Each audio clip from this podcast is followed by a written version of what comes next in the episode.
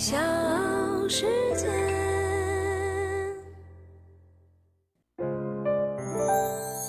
大咖故事，故事舅舅，越说越有。《引入尘烟》这部电影火了，豆瓣评分一路涨到了八点五分。目前呢，它是今年评分最高，也是电影市场上性价比最高的电影。很多人都在赞美男主角武仁林这个非职业演员的演技，赞美海清的突破转变。而我今天呢要说的是这一部影片的灵魂人物——导演李瑞军。我是唐莹，欢迎各位收听和订阅《大咖故事》。李瑞军出生在甘肃省张掖市高台，在上大学之前呢，他从来没有离开过老家，因此甘肃农村生活对李瑞军的成长影响是巨大的。高中的时候，李瑞军学了美术，在当时他计划报考西安的美术学院，但是有一天学校老师无意中提到了一次山西传媒学院，老师建议他们可以多一个选择。李瑞军觉得有道理，于是就填报了山西传媒的志愿，没想到居然真的考上了。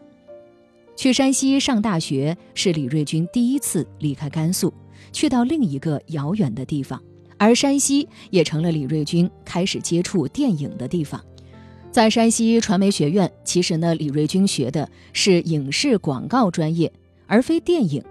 但是影视专业基础课程都大同小异，因此李瑞军在课堂上接触了大量的影片，开始了解什么是视听语言，喜欢上独立电影的魅力。毕业之后，为了追求电影事业，李瑞军去了北京工作。在北京待了几年，他感觉这并不是自己想要的东西，于是呢，他回到了甘肃老家，用自己工作几年攒下的钱。开始拍电影，由于资金匮乏，他只能请自己的亲戚来做演员。故事背景也都是在甘肃老家的农村里，村里的乡亲们不敢相信这种穷地方还能拍电影，也不相信李瑞军真的有电影导演的能力。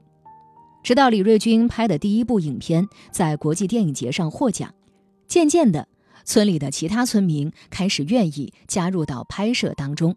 并以此为乐，以此为荣，而这个花墙子村也就成为了附近方圆几十里内人们口中最懂电影的村庄。此后呢，这也成为李瑞军电影的一种特点，类似于贾樟柯总是在拍山西的故事，而李瑞军的电影则总是在甘肃拍摄。他的电影演员也基本全部是非职业演员，就是本村的村民。一直到二零二零年拍摄《引入尘烟》，片中呢也只有女主角海清是专业演员，而其他的演员几乎全都是她的亲戚。比如男主角武仁林就是李瑞军的亲姨父，他姨父呢就是花墙子村的农民，家就在村里。在拍摄的十个月时间里，海清就住在他姨父的家里，并且跟李瑞军的小姨一家相处得很好。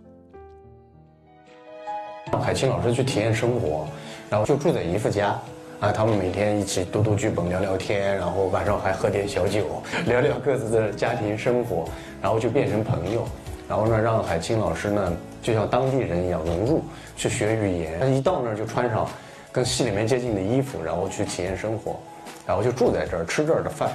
一个是往非职业演员的方向去，一个是往职业演员的方向去，他们中间会去找到一个交叉点。然后当时如果海清老师不参与。我们第二个计划是男女，然后我们就用另外的一条方式去做这个电影。但是其实呃，不管是什么样子的电影吧，其实都做起来都不容易啊。然后呢，就是你拍电影其实就是解决各种困难的一个过程。那所有人都没有预料到，对，所以说感谢每一位观众的支持。大咖故事，故事舅舅，越说越有。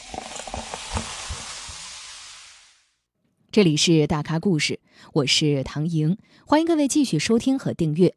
今天的大咖是导演李瑞军和他的《引入尘烟》。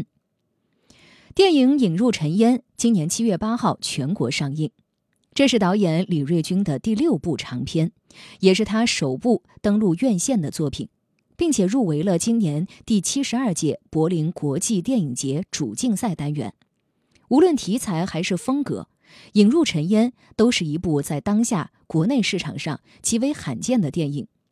影片讲述生活在西北农村的两个边缘人，在日复一日的耕耘当中相濡以沫的爱情故事，情节既不复杂也不曲折，而像是一幅徐徐展开的中国西北乡村风情画，带有强烈的现实主义关怀底色。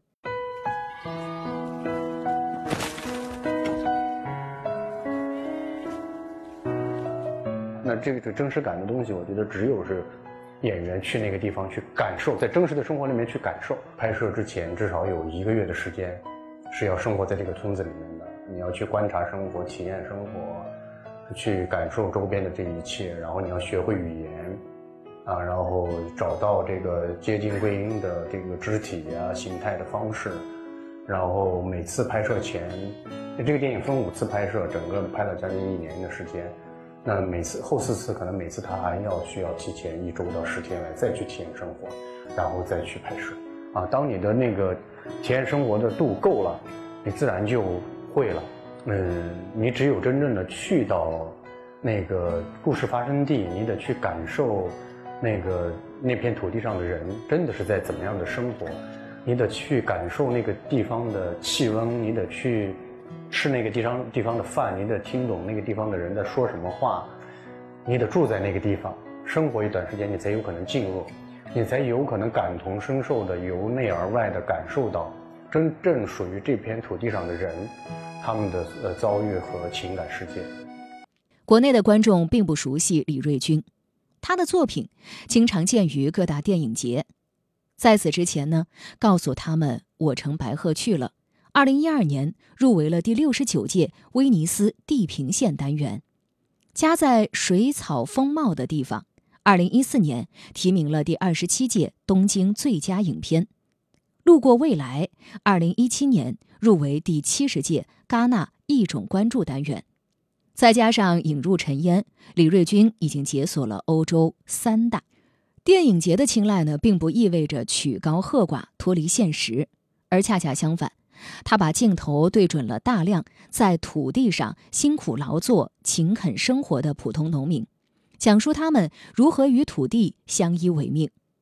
引入尘烟更是将这一风格发挥到了极致，几乎呢是用一种无限接近纪实的视角探索人和土地的关系。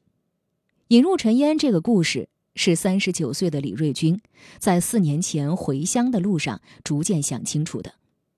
二零一八年的春节，像往年一样，他从北京回到老家，也就是甘肃省张掖高台县下面一个叫花墙子的村庄。